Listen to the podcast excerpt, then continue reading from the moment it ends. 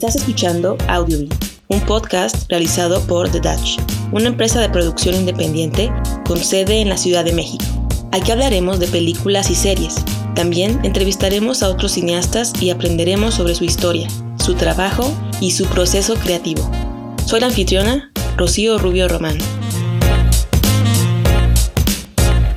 El día de hoy vamos a hablar sobre la película de The Batman, dirigida por Matt Reeves, protagonizada por supuesto por Robert Pattinson y Zoe Kravitz. Es una película que ya tiene algunas semanas, si no es que meses, que se acaba de estrenar, pero pues ahora sí que vale mucho la pena comentar sobre nuestros puntos de vista, ¿no? Con respecto a esta película, creo que tiene muchas cosas que explorar y que, y que, que comentar acerca de este, pues, de este nuevo trabajo de un personaje que lo hemos visto interpretado en diferentes proyectos, diferentes películas a lo largo de los años, 80s, 90 y por supuesto ya en este siglo XXI. Entonces, pues es muy grato ver cómo evoluciona con diferentes directores. Y bueno, de esto vamos a hablar a continuación y como ya se la saben, pues es nuestro deber recordarles que este episodio episodio pues tendrá por supuesto spoilers, entonces si no han visto la película, véanla antes de escucharnos, lo cual agradeceríamos eh, bastante. Maf, primeras observaciones, quizás un breve resumen de lo que te gustó, no te gustó o lo que más quieres resaltar.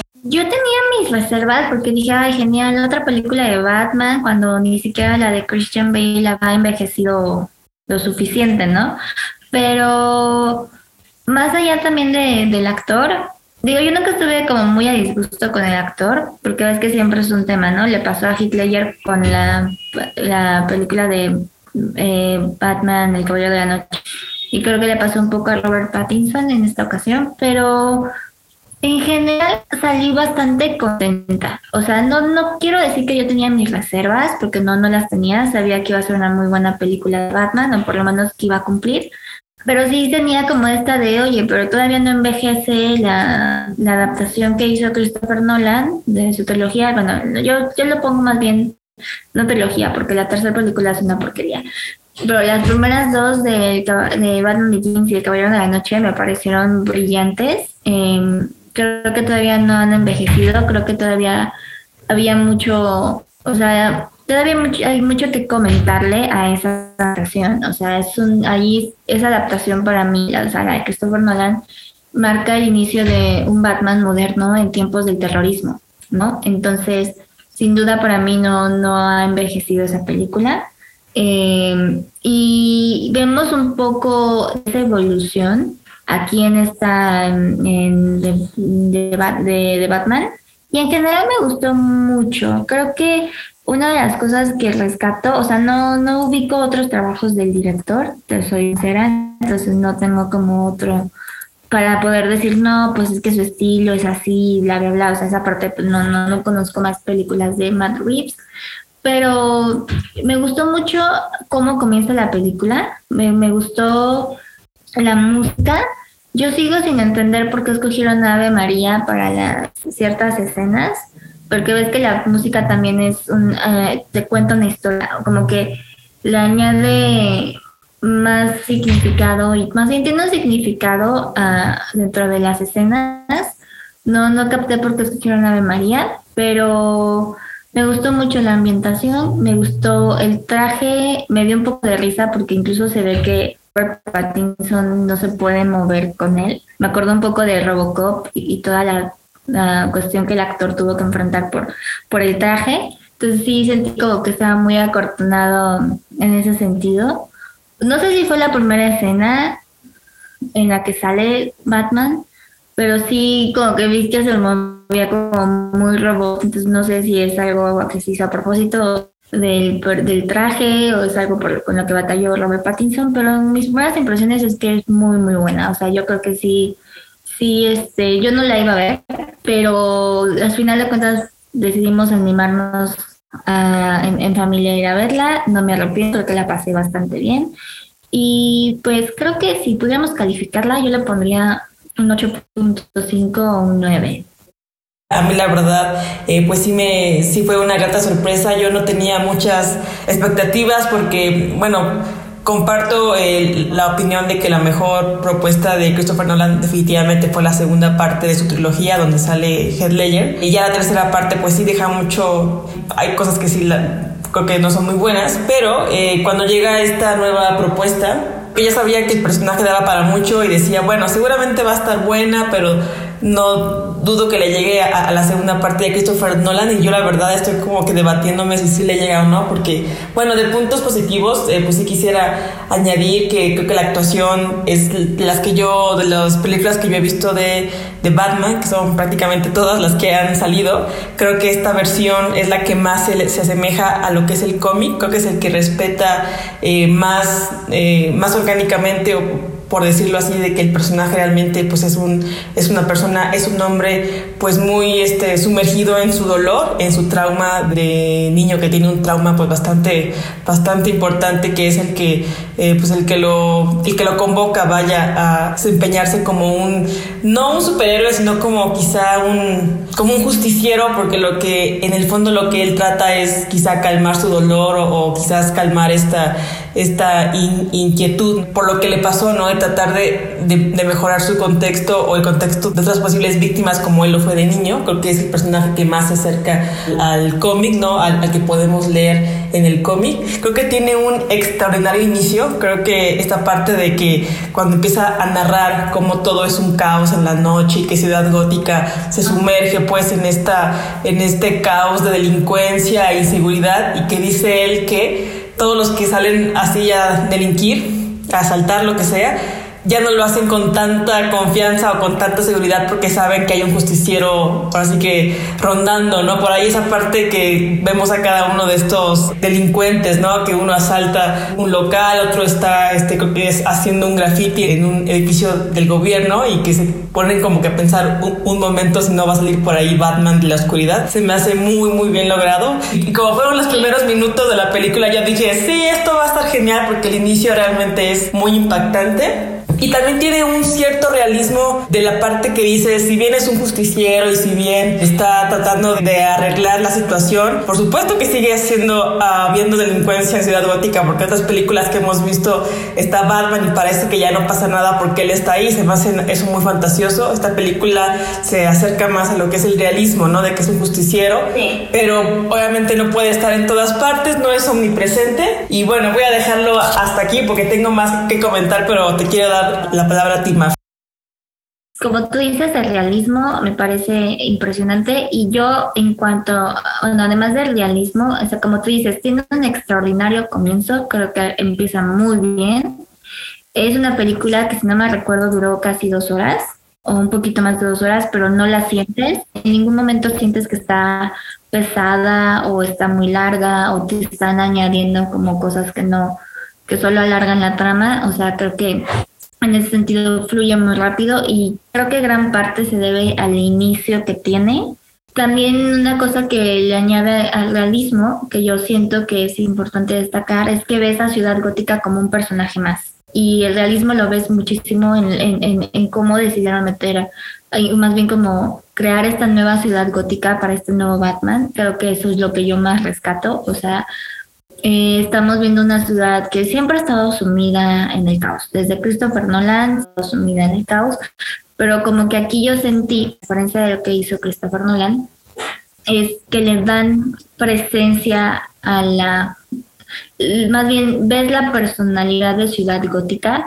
Obviamente siempre la vemos de noche porque es cuando todo el mal sale en general, o sea, la noción de de que la, la noche ocurren las cosas peligrosas no solo es en las películas, sino es como toda una noción en la vida real. Y lo que vemos de día, pues siempre está nublado, ¿no? Entonces, obviamente, eso comparte muchísimo la visión de Christopher Nolan con la visión de Matt Reeves en cuanto a Ciudad Gótica, pero aquí siento que se le da una personalidad y por ende se vuelve un personaje más. Entonces, eso también me encantó muchísimo. Y fíjate que la fotografía, bueno, es que no sé si dejarlo para ahorita o para la siguiente ronda de comentarios, pero creo que tiene una muy buena fotografía. Las tomas que ves de arriba, es que hay una toma muy, muy, es que no, no, bueno, así, así avisamos que hay spoilers, entonces sí podemos decir.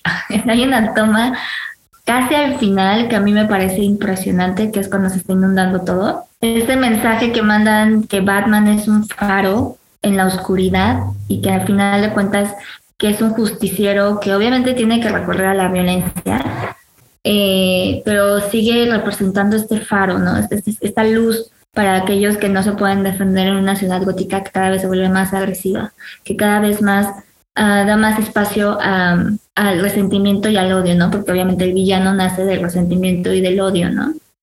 Claro, por supuesto que sí recuerdo muy bien esa escena que, que comentas. Yo la verdad como que al final digo, quería dejar eh, el final un poco, ahora sí que para el final de este episodio porque creo que está, bueno, en mi punto de vista más este, en la parte de lo que no me gustó, pero pues quisiera llegar a eso un poco más adelante. Como segunda tanda de comentarios, me faltó añadir, al principio comentábamos que el director, bueno, que, dirige esta película, por supuesto, su nombre es eh, Matt Reeves. Lo podemos también, podemos ubicar su trabajo eh, en la última saga del planeta de los simios, donde estuvo involucrado como productor y director, y quizás de, películas que podamos reconocer que la, mayoría de la gente eh, de tipo o sea, como el trabajo popular que ha hecho, pues es, puede ser la película de Cloverfield, que se estrenó en el 2008, ya con algunos años, que quizá recuerden que es igual un monstruo que por culpa de ese monstruo pues se, se destruye Manhattan, ¿no? Como lo hemos visto en muchas otras películas de, de Estados Unidos, ¿no? De Hollywood. Eh, pero bueno, regresando al tema de Batman, me gustaría también como agregar que otro tema, otra parte que me encantó de la película es que tiene una similitud con la película de Seven o los pecados capitales. Creo que me gusta mucho esa similitud porque justo es la parte de cuando atrapan al villano. Hay algo muy, hay algo que se le asemeja de que el villano se, se entrega, prácticamente se entrega y eso te abre la puerta a que va a venir otro giro u otro clímax porque por supuesto uno como espectador no podría nada más aceptar de que, ay, sí, el malo se entrega y ya va a acabar. Por supuesto que no, ¿no? Al momento de que el villano se entrega, pues abre muchísimas oportunidades a que algo más ha planeado y por supuesto el hecho de entregarse, claro, por libre voluntad, ahora sí que da, se da a entender que está planeando algo y que viene algo todavía peor, lo que hemos visto ah, anteriormente, digo, hasta ese momento en la película, lo cual me encanta y creo que por supuesto el, el giro que viene después es, el más importante, ¿no? Que es otra, otra cosa que me agrada de la película, como tú lo mencionabas, tiene muchísimos, no muchísimos, pero sí tiene un par de clímax previos al gran clímax final, por supuesto, y en ninguno de esos clímax uno dice, ah, ya que acabe, por supuesto que no, queremos que siga y siga y siga, y creo que es muy bien logrado, ¿no? Y eso es a lo que toda película, sin importar el género, yo creo que tendría que aspirar, ¿no? De que la gente no quiera que la película se acabe, creo que está, pues está increíble, ¿no? Que podamos tener ese, esa experiencia con eh, The Batman. Y otro elemento que también podemos este, encontrar en otras películas que yo creo que siempre ha agradado mucho a los, a los seguidores de Batman, que yo me incluyo en ese grupo de seguidores, es sí verlo a él como un, un superhéroe, ¿no? Un, un justiciero, alguien que, busca hacer el bien, ¿no? Y tratar de, de ahora sí que corregir un poco la situación de, de Ciudad Gótica. Pero un elemento que me gusta mucho que los directores y escritores, por supuesto, jueguen con el personaje es que se vuelva un personaje detectivesco, ¿no? Que nada más sea así un hombre musculoso que pueda luchar y ganar sus batallas, que sea un personaje inteligente y que sepa resolver acertijos. Y esto, bueno, por supuesto que el villano en la, en la película, al ser el acertijo, pues se presta claro a que el Batman juegue con él a resolver sus acertijos, pero lo exponen así como un personaje muy inteligente, ¿no? Capaz de resolver esos, así que esos problemas, ¿no? Que le deja como, como pistas, que yo quiero aplaudir al actor, este Paul Deno, por interpretar también al personaje. Claro que no tenemos contra quién quizá compararlo así sea como un fuerte oponente porque yo tengo que aceptar que si bien Jim Carrey me gusta mucho su trabajo a mí el personaje que interpreta de el acertijo eh, cuando dirigió me parece que este Schumacher la verdad es que no del todo me agrado porque es, es, un personaje muy exagerado cuando lo interpreta Jim Carrey yo me quedo por supuesto con, con Paul Dano y esa sería mi segunda tanda de, de comentarios bueno, sí, rescato también, o sea, coincido con la con la actuación de Paul Dano, creo que se la rifa como villano. De por sí creo que siento que tiene más dotes de malo por toda su carrera que ha tenido. No es la primera vez que lo vemos de villano, pero siento que entregó un buen personaje.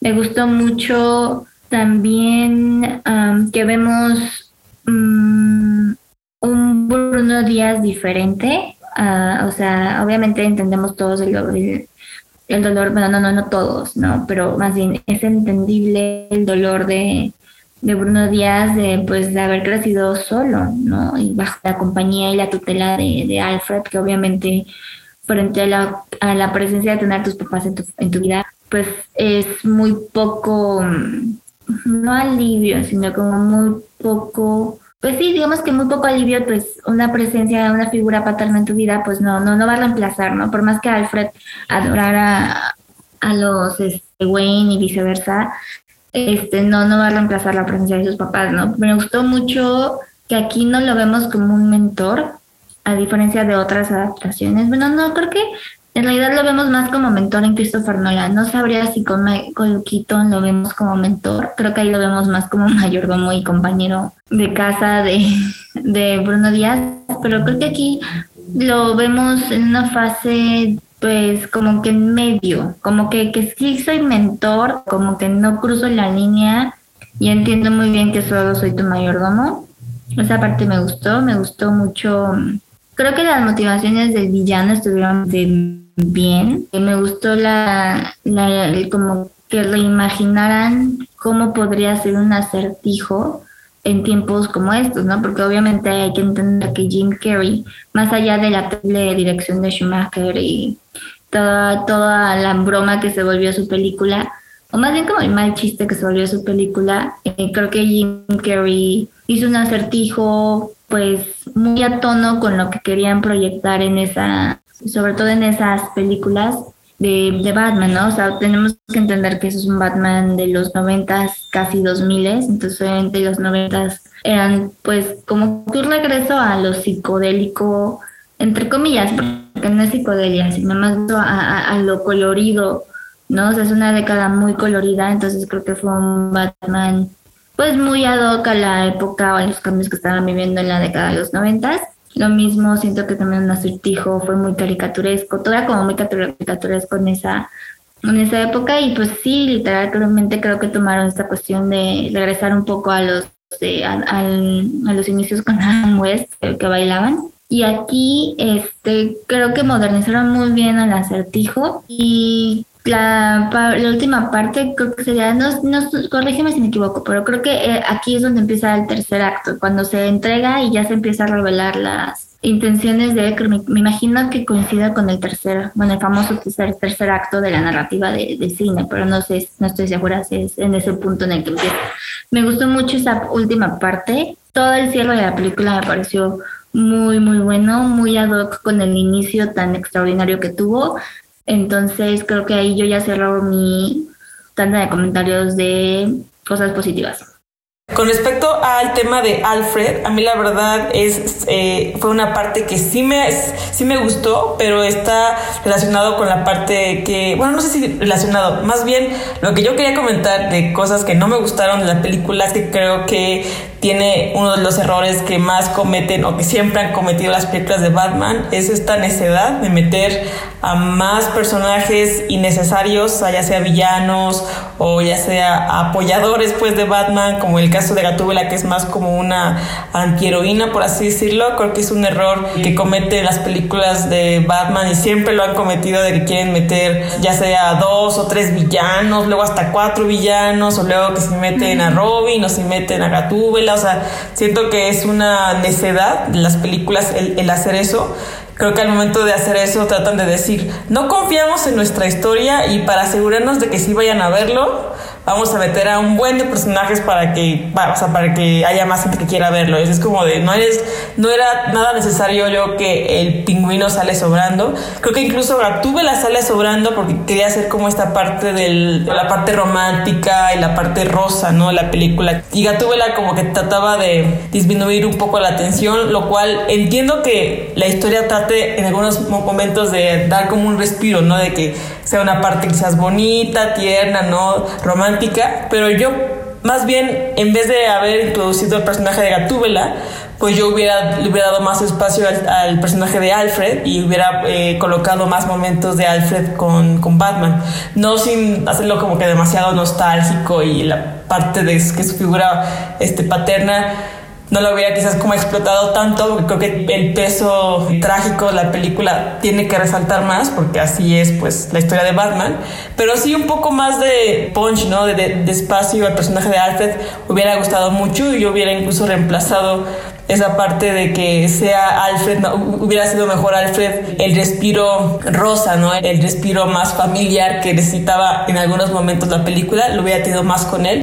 Yo sí tuve un problema con Gatúbela, no me gustó que estuviera vinculada con, con Falcone, o sea, creo que Falcone sabemos muy bien que es un mafioso pues poderoso e imponente en la historia de Batman, o sea, obviamente sí se lo ponchan desde el cómic, o sea, sí, sí es alguien a quien le ponen un final, pero no me gustó que, que estuviera conectado. O sea, creo que a mí me hubiera gustado más que si Gatúbela estuviera, las motivaciones de Gatúbela con Falcone no estuvieran ligadas por ese motivo, sino por, por otro motivo. O sea, invéntate el que tú quieras. Hubiera preferido un motivo mucho más cliché. Bueno, es que este fue cliché, en realidad. Pero cualquier otro cliché hubiera funcionado para mí. Simplemente no me gustó que, que, se revelara como la hija de Falcone. Eh, siento que ahí donde se despreció demasiado el personaje de Gatúbela. Creo que Gatúbela merecía tener una propia personalidad, como en los cómics. Originalmente pues es una persona muy muy independiente. Es de las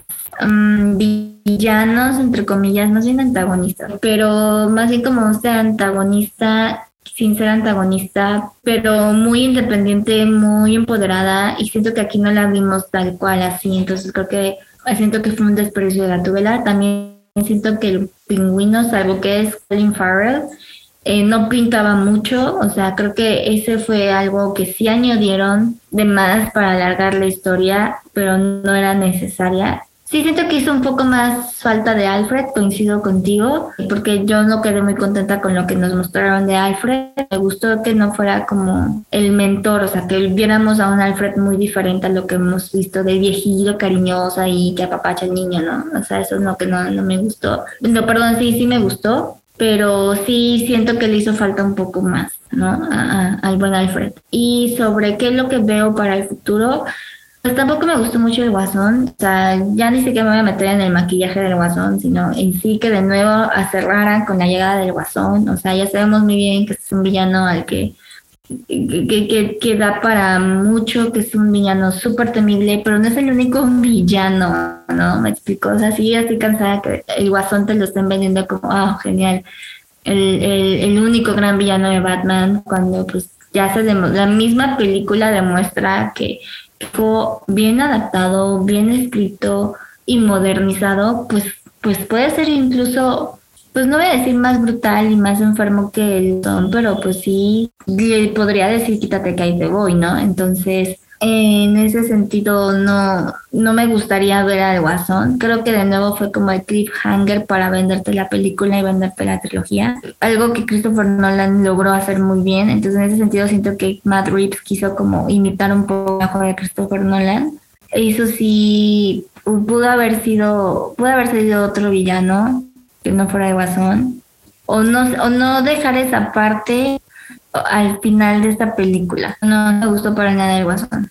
Sería interesante explorar qué motivaciones le van a dar, qué tan... Yo sí voy a entrar ahí en un punto de comparación. Si, si sale el guasón, sí voy a entrar al punto de comparación con, con Hitler. Creo que este no voy a meter con Jack Nicholson porque no es, o sea, pasa lo mismo que es un guasón para una época en particular. Entonces, no podemos comparar a alguien si no son contemporáneos entre sí. O sea, creo que a Jack Nicholson siempre lo ha mantenido aparte. Lo podríamos comparar con otra interpretación de, de otro guasón que por ahí hubo pues en la década de los noventas, que podría ser el guasón animado, pero pues tampoco hace mucho sentido compararlos, pero sí creo que van a saltar muchísimas similitudes con, con la actuación de Hitler como el guasón, la adaptación en sí de Christopher Nolan y cómo va a abordar este personaje y creo que eso le puede salir bastante contraproducente a la trilogía.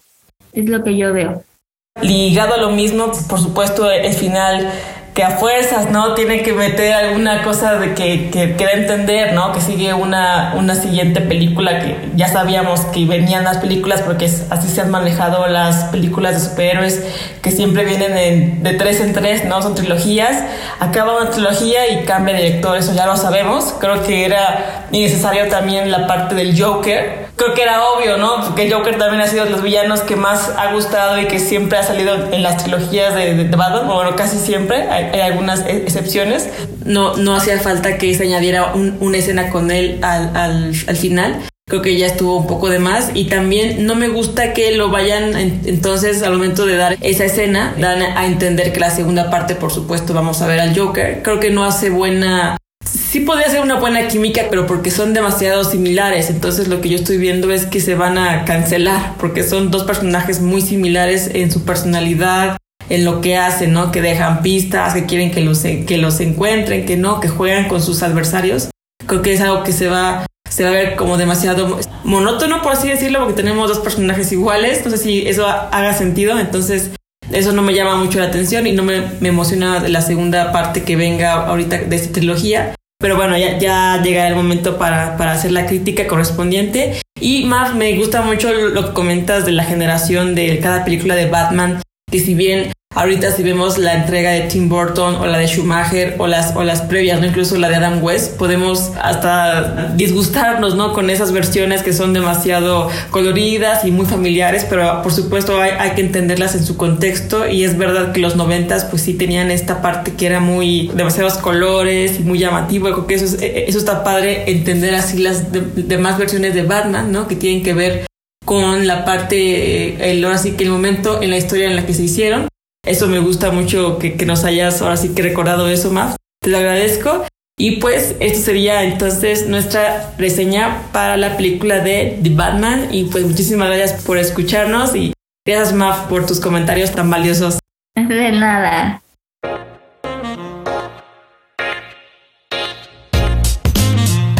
Gracias por escuchar Audiobin un podcast realizado por The Dutch y producido en la Ciudad de México. Soy la anfitriona Rocío Rubio Román.